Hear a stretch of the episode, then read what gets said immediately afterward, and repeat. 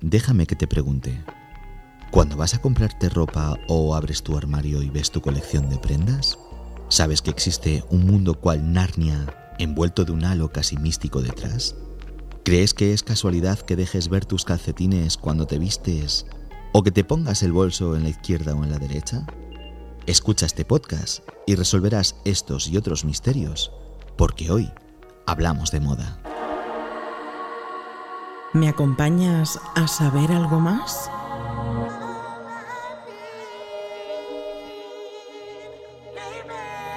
Te daremos las respuestas más ingeniosas y cautivadoras a las preguntas más interesantes. No dejaremos piedras sin mover ni tema sin tratar. Desconecta, disfruta y prepárate para escuchar las voces del lado oscuro. Con Raúl Sotodosos. Saludos, bienvenidos un día más y gracias por estar al otro lado escuchando lo que os queremos contar. Hoy me siento pequeñito al lado de esta magnífica profesional del periodismo, especialista en marketing y comunicación, a la cual he admirado desde que la conozco. Además de ello, es experta en moda. Irene Díaz, gracias por hacer un hueco en tu agenda para venir y ayudarnos a resolver las dudas sobre este interesante y seguro muy desconocido mundo que es el tema de la moda. Muchísimas gracias a ti por invitarme, Raúl, y por las palabras tan bonitas que me acabas de dedicar. Me halagan muchísimo. Igual que me halaga tenerte a mí aquí. Y nada, vamos a hablar de moda. Lo que me gustaría preguntarte para empezar, quizá es una pregunta un poco ambigua, pero te la tengo que hacer. ¿Qué es esto de la moda? Para mí lo primero es acudir a la Real Academia de la Lengua Española, que dice la RAE. Su primera acepción dice que es un uso, modo o costumbre que está en boga durante algún tiempo o en determinado país. Claro, pero tú me estás preguntando por la moda aplicada a la vestimenta, a la indumentaria. Por lo tanto, tenemos que irnos a su segunda o a su tercera acepción. En la segunda acepción dice gusto colectivo y cambiante en lo relativo a prendas de vestir y complementos, conjunto de la vestimenta y los adornos de moda. A mí esta definición, la verdad es que se me queda un poco escasa, entonces siempre me gusta acudir a la definición que dio el que fuera mi profesor de historia de la indumentaria cuando yo estudié diseño de moda en la Escuela Arte 10, Pablo Pena. Cualquier transformación deliberada del aspecto natural del cuerpo, peluquería, maquillaje, mutilación, deformación, tatuaje, etc. Y por supuesto, la cobertura, a veces ocultación, con pieles y tejidos. De tal modo que la indumentaria es cualquier transformación que hagamos a nuestro cuerpo, incluyendo las partes que mostramos y las partes que ocultamos. El desnudo deliberado de una parte del cuerpo también forma parte de la indumentaria. La moda cumple varias funciones y nadie está exento de las garras de la moda, porque hay mucha gente que dice, no, es que yo, yo no estoy sujeto a la moda. Es mentira, porque la principal función de la moda es una función de comunicación, aparte de una función de protección, de protegernos del frío, de protegernos del calor. Eh, la moda nos ayuda a expresar quiénes somos y también a integrarnos en un grupo, en un colectivo de personas. Con la indumentaria lo que normalmente buscamos es estar integrados en un grupo de personas. Piensan las tribus urbanas, los raperos, hijos entre comillas, los metaleros, los frikis. Tienes muchísimos ejemplos. Tú al vestir intentas incluirte en uno de esos cajones, pero por otra parte siempre intentamos diferenciarnos para no ser parte de la masa. Aunque digas, no, es que yo he visto súper funcional. Yo llevo unos vaqueros, llevo unas deportivas, bueno, pues ya estás vistiendo con básicos, estás generando un estilo propio y estás haciendo una transformación deliberada de tu indumentaria. Por lo tanto, estás sujeto a la moda. Nadie, por muy liberado de la moda que se crea, lo está. Cumple una función social, una función de comunicación y una función de protección. Entonces, la única manera de, de no estar sujeto a las garras de la moda, por decirlo de alguna manera, sería nacer y dejarnos ser no cortarnos el pelo, no lavarnos nunca, no cortarnos las uñas, no vestirnos y nos moriríamos. Entonces, según lo que nos estás contando, la moda o indumentaria, como nos comentabas, abarca muchos sectores y muchas profesiones distintas. Además, estoy casi seguro de que, si no la más importante, de las más importantes, es la de diseñador de, moda, diseñador de prendas de vestir, diseñador de indumentaria. Me gustaría preguntarte, ¿cómo puede uno llegar a ser diseñador? Vale, vamos a empezar por partes, como diría Jack el Destripador. Lo primero que, tienes que plantearte es la posibilidad de estudiar algo relacionado con el diseño de la indumentaria. Puedes estudiar un ciclo de grado superior, que yo cuando estudié periodismo no sabía que estas cosas existían. Yo estudié un ciclo de grado superior a posteriori, porque yo quería ser periodista especializada en moda y quería conocer la moda hasta tal punto de saber coser, de saber sobre patrones, para poder hacer un mejor periodismo de moda. Pero claro, ese es un ciclo bastante desconocido. Lo que antes era una FP artística, pues eso es un ciclo de grado superior. Luego también hay una carrera por la pública y hay mucha oferta en las universidades privadas. Y luego también está el método de toda la vida, ser aprendiz. FPs de corte y confección, entonces, bueno, hay muchísima oferta, pero claro, creo que, a lo que tú te refieres en realidad es que, tengo que saber yo para convertirme en un diseñador de moda. Porque yo creo que la gente tiene la falsa percepción de que haciendo un dibujo, figurinismo, tú puedes llegar a diseñar algo. Y eso no es tan fácil porque, claro, tú no puedes diseñar algo realista si no conoces los patrones de la moda, por ejemplo, nombre del podcast, si no conoces cómo se hace una determinada costura, si no sabes si puedes poner o no una cremallera en un lugar, en otro lugar, tú puedes diseñar algo que es imposible. Entonces tienes que adquirir conocimientos técnicos para generar algo posible. Al final el dibujo es la parte bonita, la parte que más luce, pero cuando tú vas a estudiar moda, no vas a estudiar diseño solamente y dibujo. Vas a aprender a coser, vas a aprender a patronar, vas a aprender dibujo técnico, vas a aprender muchas cosas que si durante toda tu vida has sido, por ejemplo, de números o de hincar codos, vas a querer llorar. Yo cuando estudié diseño de moda, por ejemplo, lo, pasé muy mal porque yo vengo del periodismo, me hice un máster en escritura creativa, un posgrado en comunicación, al final eran cosas todo de, de hincar codos y de repente llego a un ciclo de grado superior, que es el equivalente a una FP, carrera de, de un nivel mucho más inferior a lo que yo había estudiado, y me encuentro delante de una máquina de coser, además de una máquina de coser, de una refrey, de una máquina de coser que tiene muchísimos años, industrial, que no es como las domésticas que vemos en casa y quieres llorar porque dices, vaya reto, ¿no? Y ahora tengo que aprender a coser. Entonces creo que es algo que alguien que tuviera la idea de estudiar diseño de moda debe contemplar primero, que vas a estudiar y vas a aprender a coser, vas a aprender a patronar y no son cosas fáciles. Claro, es, algo fascinante saber un poquito más de este, de este tema y de este gran mundo que es el mundo de la moda. He de contarles a, nuestros oyentes que hace poco tuve oportunidad de charlar con Irene para documentarme para, para uno de mis podcasts. Y además, en esta conversación que tuvimos, me habló de un término interesante que me gustaría que nos explicara a todos hoy. Irene, los estratos de la moda. Cuéntanos, ¿qué es esto de los estratos de la moda? Más que estratos, yo lo llamaría categorías de producto, porque en la moda eh, tiene varias categorías. Tú puedes encontrar moda a costes muy bajos, puedes encontrar moda a costes elevados pero razonables, puedes encontrar moda a costes altos y puedes encontrar moda a costes desmesurados. Incluso puedes encontrar moda que no puedes adquirir. Digamos que la base sería el fast fashion o el low cost, es la moda que todos conocemos. Tú te vas de compras, te das un paseo por Preciados y tienes Bershka, tienes Zara, Inditex, Mango, H&M, Topshop. Es moda a un precio relativamente razonable que tú puedes adquirir. La cuestión es que el fast fashion suele hacer copias de pasarela. Ahora llegaremos al tema de la pasarela porque hay que pasar por otro estrato. Sería la moda premium, ¿vale? Que es como algo a caballo entre el lujo, la pasarela y el low cost, el fast fashion. Es un precio elevado, pero relativamente razonable. Se me viene a la cabeza, por ejemplo, Calvin Klein, Michael Kors, que es, por ejemplo, una de mis marcas de bolso fetiche. Un periodista es un obrero. No es razonable que yo lleve un bolso de 2.500 euros de Vuitton. Incluso si lo llevara verdadero, la gente pensaría que es una copia. Sí que es bastante razonable que yo lleve un bolso de 300 euros, porque he trabajado mucho y con muchísimo cariño me he comprado un bolso, o dos, o tres, pero no tengo más.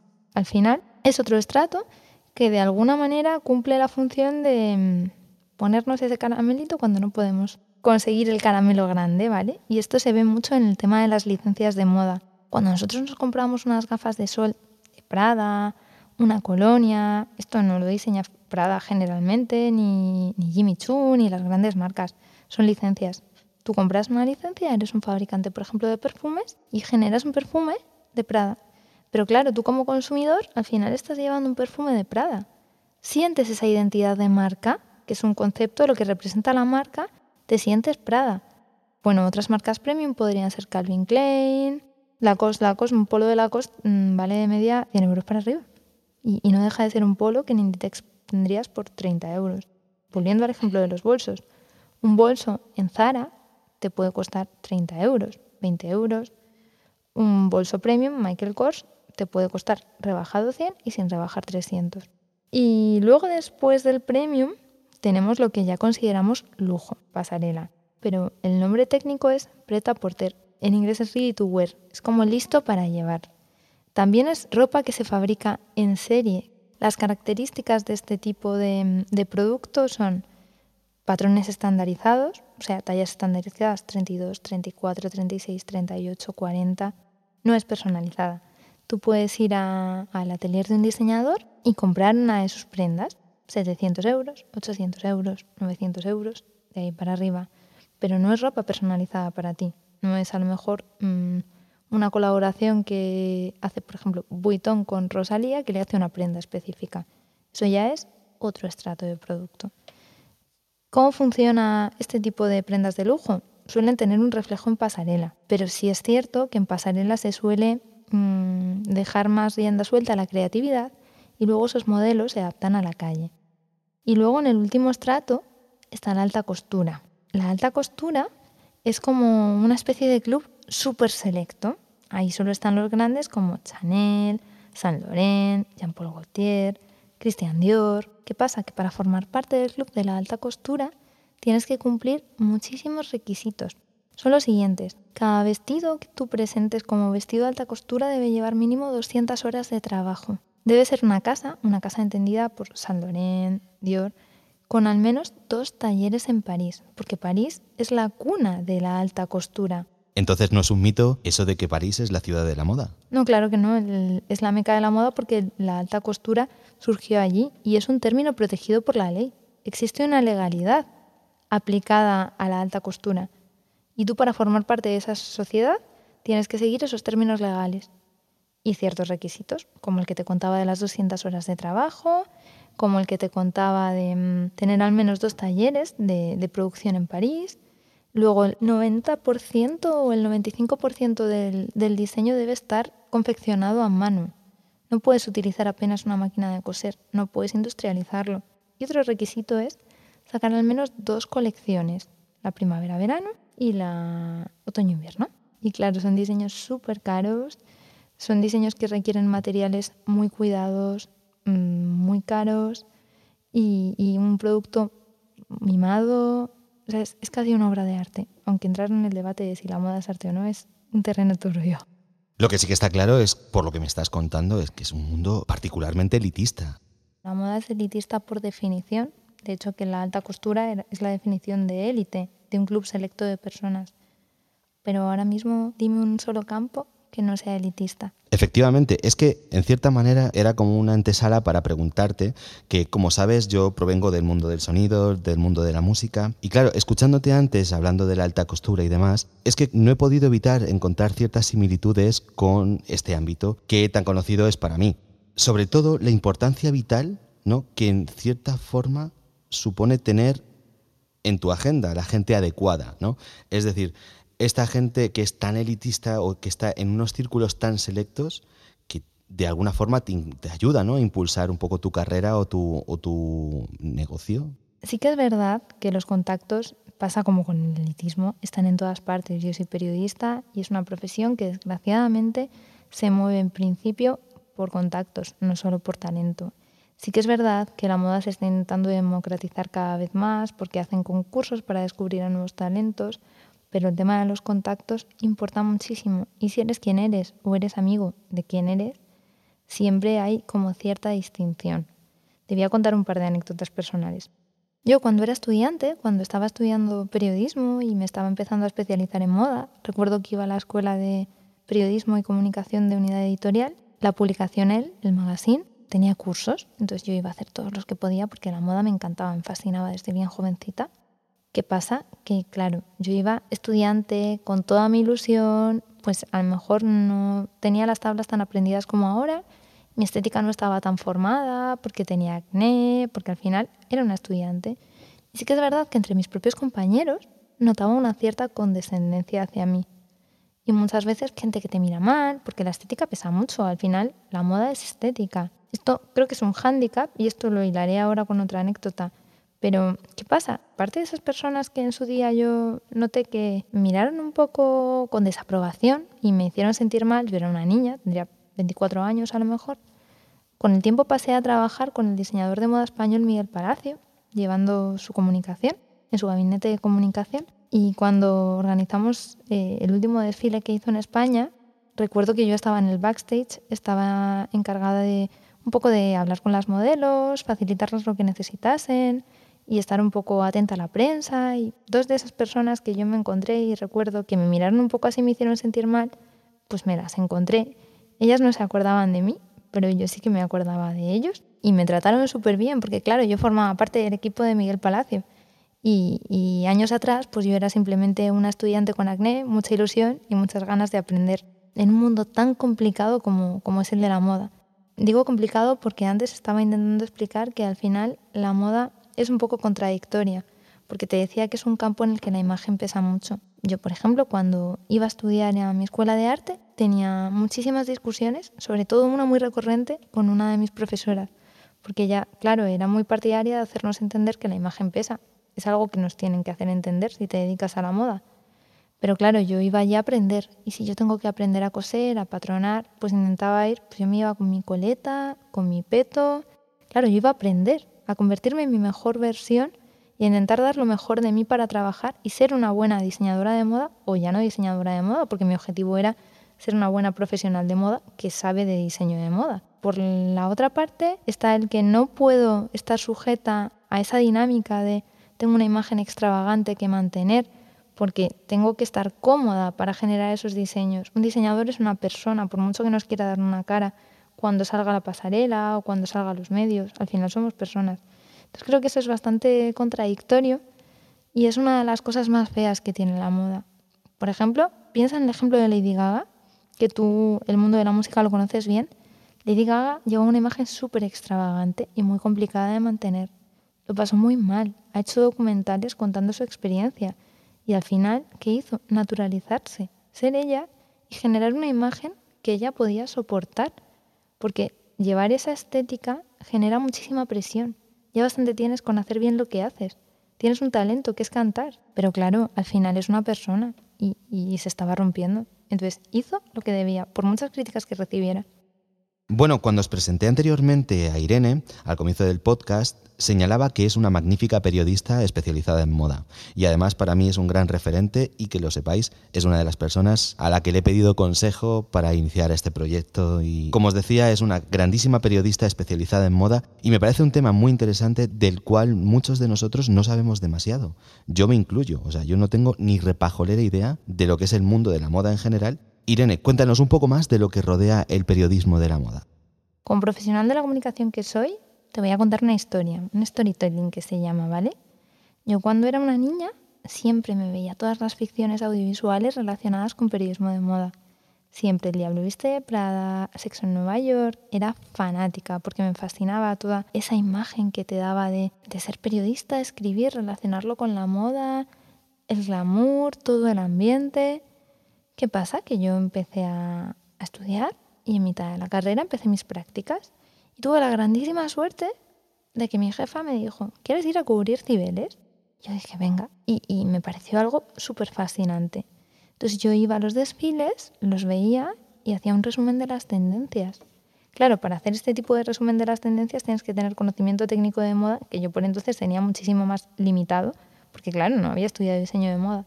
Y me pareció un mundo fascinante. Y sí que creo que ese tipo de periodismo ahora mismo se ha quedado un poquito atrás. De hecho, que no lo tengo claro, pero creo que en la página de Vogue, por ejemplo, que para mí es el referente por antonomasia, sí que tienes la sección pasarela, pero te enlaza la página en inglés. La culpa no la tiene Vogue, la culpa la tienen los lectores porque no quieren consumir ese tipo de literatura, ese tipo de periodismo. Quieren consumir un periodismo más ligado a estos son los 20 esenciales de belleza, una editorial de marcas. Entonces al final, en el periodismo de moda estamos viendo una parte muy consumista y una parte menos periodística. Claro, esto va muy unido además al tipo de sociedad en el que vivimos, ¿no? Una sociedad capitalista que se centra muchísimo en el consumo.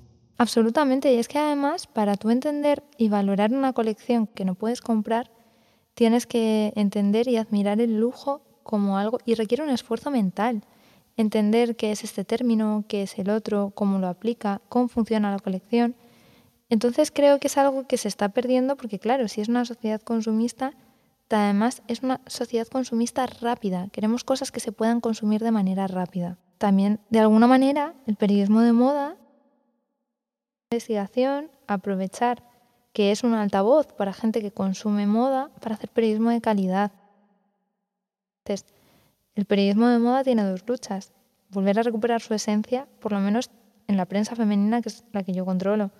GQ, por ejemplo, está dirigido a, la moda masculina y, suele hacer artículos muy chulos, pero también tiene artículos más anodinos en ese sentido, como el de la editorial de Esenciales de Belleza. Entonces, bueno, creo que la lucha sería un poco por recuperar esa esencia periodística real, que pasaba también con Interview, acuérdate, en Interview había unas entrevistas increíbles. Y, Interview era lo que era, pero no deja de ser una revista. Y, la otra lucha yo creo que es un poco recuperar la esencia de conseguir que el lector vuelva a captar el gusto por, la moda de, verdad, pero la moda entendida como la moda en su conjunto, en, en toda su esencia. Qué interesantes datos que nos cuenta hoy Irene en este podcast, en el que hemos conocido un poco los entresijos y nos hemos adentrado un poco en el lado como más oscuro y desconocido.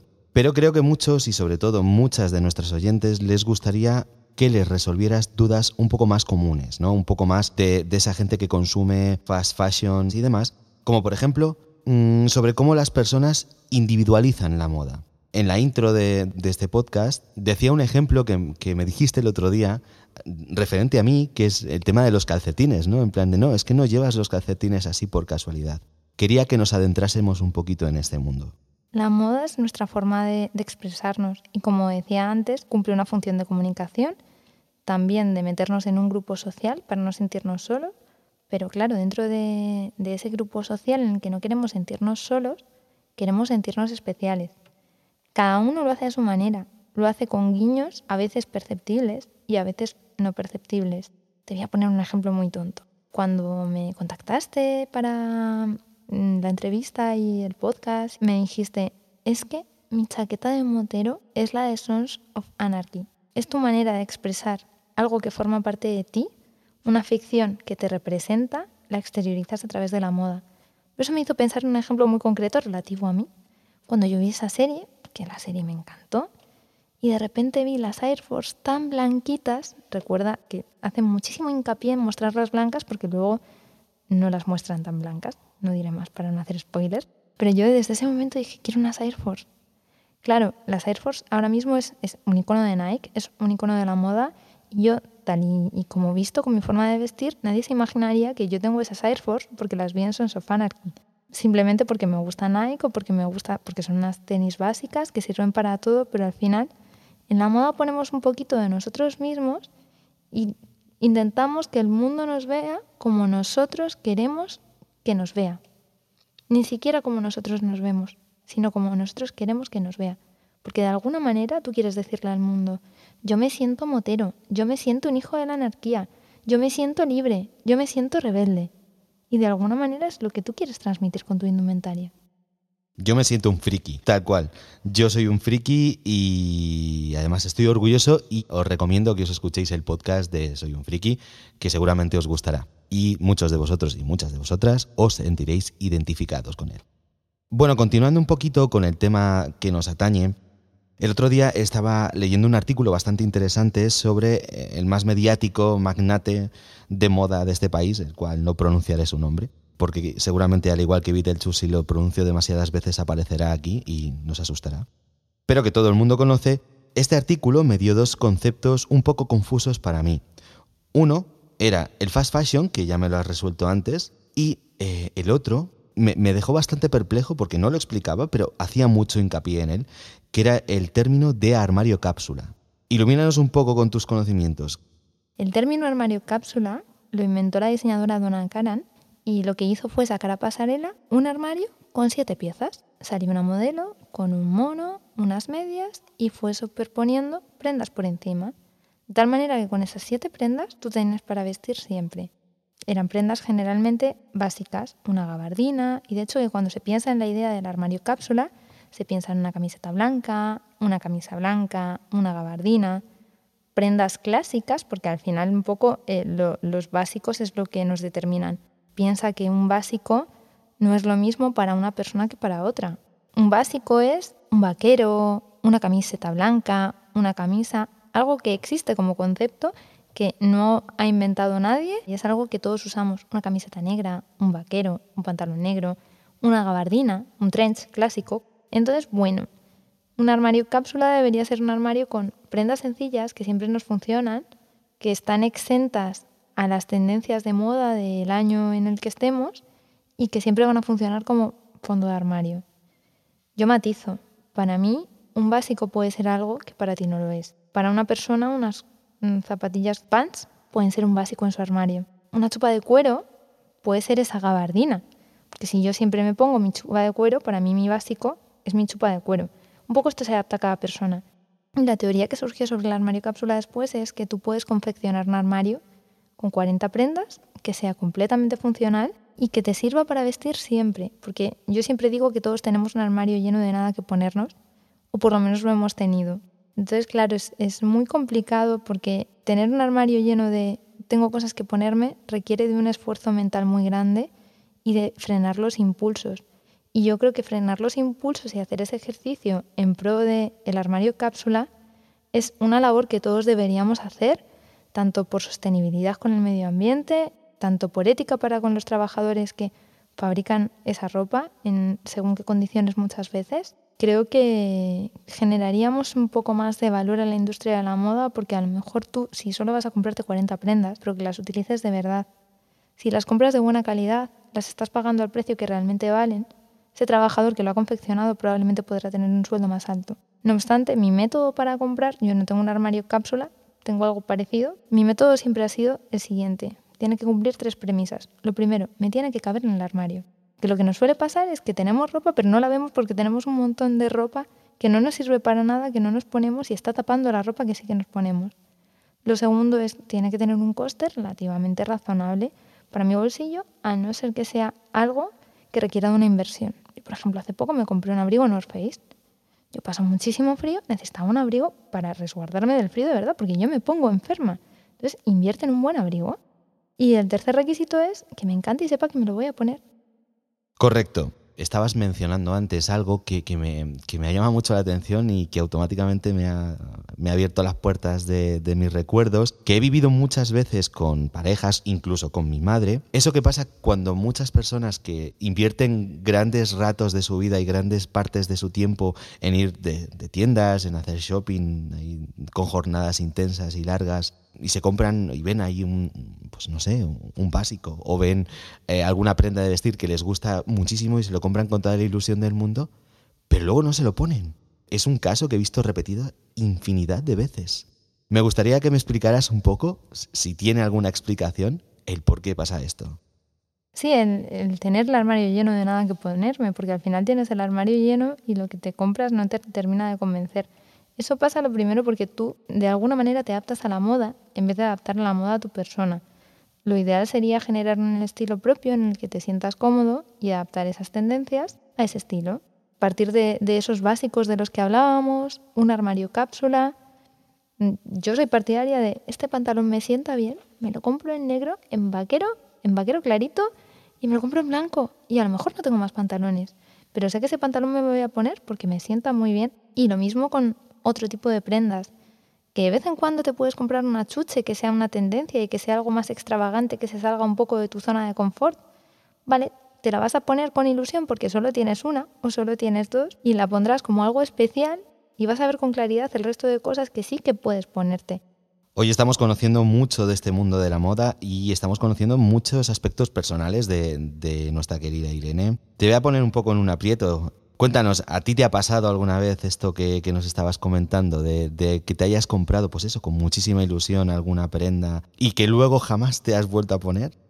Yo hasta hace dos años he tenido armarios llenos de nada que ponerme hasta la saciedad, porque al final es muy difícil generar un estilo propio. Tienes que tener años, tienes que haber pasado ciertas circunstancias, ciertas experiencias para saber qué te gusta, qué no, para conocerte, para conocer tu cuerpo.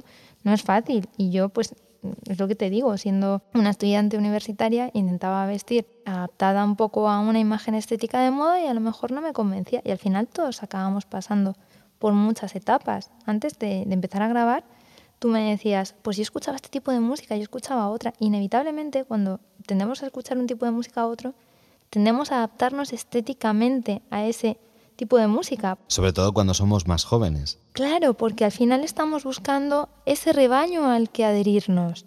Y la forma de adherirnos a ese rebaño es por la estética.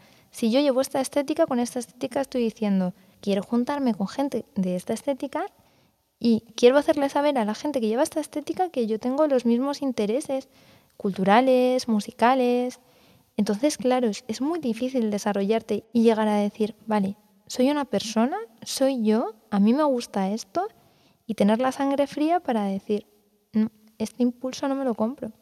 Cuando a lo mejor puedes hacer cosas que son completamente opuestas, no parecen razonables. Por ejemplo, comprarte un vestido para una boda que no existe, porque encuentras el vestido perfecto y dices, me lo voy a comprar ya. Pues yo eso es algo que haría y es algo que de hecho he hecho, comprarme el vestido un año y medio antes de la boda sin saber que tenía la boda. ¿Por qué? Porque luego tienes una boda, empiezas a probarte vestidos y no te gusta ninguno y acabas comprándote cualquier cosa que no te convence y te gastas muchísimo más dinero. Entonces un poco tienes que jugar con esa, con esa astucia, pero sí, yo he tenido un armario lleno de nada que ponerme hasta el punto de hacerme sentir mal, de decir, es que esto no es sostenible. Claro, pues es, que es muy difícil hacer ese ejercicio, es que nadie está mm, exento. Como explicaba en el podcast este que he mencionado antes de ser un friki, en esencia mi vestuario se reduce a ciento y pico camisetas frikis. Pero eso es un estilo muy definido, porque tú al final, ¿cuál es tu altavoz? Tu altavoz no es el pantalón, el pantalón es un básico. Tu altavoz es la camiseta, tienes 100 camisetas, no es tontería, más de 100 camisetas. ¿Qué dice cada camiseta? Me gusta esta ficción, soy igual que tú, o quiero hacerle saber al mundo que soy especial porque me gusta esta ficción. Pero lo curioso es que ahora sí está más normalizado. Pero cuando yo empecé a comprarme camisetas, no las encontrabas en cualquier sitio. Muchas veces te las tenías que hacer tú, en tiendas específicas de estampación y demás. Y, claro, ahora me hace mucha gracia ir a tiendas irlandesas, por no decir nombre, y, encontrarte camisetas de Ricky Morty o camisetas de Iron Man o, camisetas de Harry Potter, ¿no? Es, es muy curioso, ¿no? Como con el tiempo avanza esto de las modas. Bueno, Irene, lamentablemente se nos está acabando el tiempo. Voy a pedirte para terminar y para darle un cierre a este podcast que le des algún consejo a esas personas que, también les gusta la moda y que quieran saber un poquito más. Lo primero, si, si quieren dedicarse profesionalmente a ello, que no desistan, porque no es un camino fácil, pero no es un camino imposible. Lo segundo, que se informe muy bien de la oferta formativa que existe, porque existe a lo mejor no está tan publicitada como la oferta formativa relativa a ciencias, pero esa oferta formativa existe. Y lo tercero, que consuman muchísima moda, periodismo de moda, libros de moda, que existen muchos. Te vas a FNAC y tienes una sección maravillosa con biografías e incluso cosas que trascienden la biografía o el libro técnico. Uno de mis libros favoritos se llama Cartas a Ives y es, es un libro epistolar y muestran cartas del que fuera amante, novio y pareja de Yves Saint Laurent. Una vez que se murió, escribió una serie de cartas y luego las publicaron. Es un libro precioso, es una historia de amor relacionada con el mundo de la moda que te ayuda un poco más a conocer a ese diseñador. Si tú conoces su faceta humana, vas a saber más sobre él y vas a saber leerle en las colecciones que presentaba. La marca sigue, él no. Los directores creativos cambian. Documentate, estudiala, porque se puede estudiar la moda no es un mundo frívolo, lo hacemos frívolo, pero no lo es. Y a esas personas de a pie que simplemente les guste la moda y que les guste comprarse prendas de vestir y que les guste, pues como tú has explicado antes, tener su propio estilo, ¿algún consejo? Que disfruten mucho, que revisen mucho que se van a comprar antes de comprarlo, que piensen en interiorizar la idea del armario cápsula y simplemente que compren con, con un poquito de criterio lo que de verdad les gusta y no lo que está de moda y saben que potencialmente nunca se pondrán. Pero la moda es, para bien o para mal, es democrática porque, como decía al principio, ninguno estamos exentos de la moda.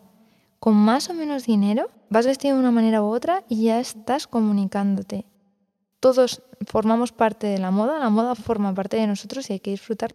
Al final, todos valemos lo que valemos y no somos menos que nadie. Así que ya sabéis, sé tú mismo y disfrútalo. Te voy a confesar que esto de los podcasts es un universo que cada día me sorprende más. Está logrando que, no solamente pueda conocer y escuchar temas de los que prácticamente no sabía nada, sino que además están haciendo que, me interesen. Es decir, que cosas que no tenía ni repajolera idea y que yo mismo me autoconvencía de que no quería saber nada de moda, por ejemplo, u de otros temas, pues ahora me interesan, ¿no? Y, me y, me dejan con ganas de saber mucho más. Todo ello gracias a gente como tú, Irene. Nuevamente, un tremendo honor haberte tenido a este ratito aquí en el lado oscuro. Mil gracias de corazón. Muchísimas gracias a ti, porque como te decía, me siento súper, súper, súper halagada. No olvidéis pasaros por irenediaz.net, una web de periodismo y comunicación donde no solo os darán las soluciones y el apoyo periodístico, sino que también podremos disfrutar de un genial y muy interesante blog. Yo os lo recomiendo personalmente porque cuenta cosas muy interesantes. Y a vosotros, que estáis ahí, gracias por hacer que esto sea posible. Un fuerte abrazo y hasta la próxima. No olvides pasarte por nuestras redes sociales, así como las de nuestros invitados. Si quieres darnos tu apoyo, lo puedes hacer a través de Patreon. Recibirás contenido exclusivo. Y si no quieres perderte ninguno de nuestros podcasts, suscríbete.